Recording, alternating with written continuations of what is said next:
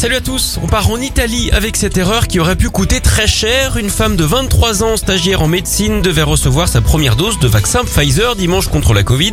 Sauf que l'infirmière qui s'occupait d'elle s'est trompée dans les grandes largeurs. Au lieu d'une dose, elle lui en a injecté 6 d'un coup.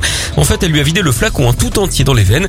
Elle n'a pas dû être correctement aiguillée, alors il y avait bien eu des tests hein, sur un éventuel surdosage, mais il s'était arrêté à 4 doses. Rassurez-vous, la jeune femme va bien, elle a été placée en observation, elle est en bonne santé.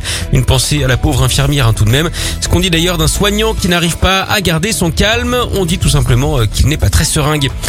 On file au Texas où un quartier de la ville de Houston est en panique et pour cause un tigre se promène en liberté là-bas depuis dimanche. Le propriétaire présumé du félin a été arrêté mais impossible de mettre la main sur la bête. Il faut savoir qu'il y a plus de tigres en captivité aux États-Unis qu'à l'état sauvage dans le monde. Les autorités elles veulent le capturer vivant, pas question de le rayer de la carte. En tout cas elles doivent s'arracher les cheveux. Hein. D'ailleurs vous connaissez le point commun entre un homme qui souffre de calvitie et un tigre.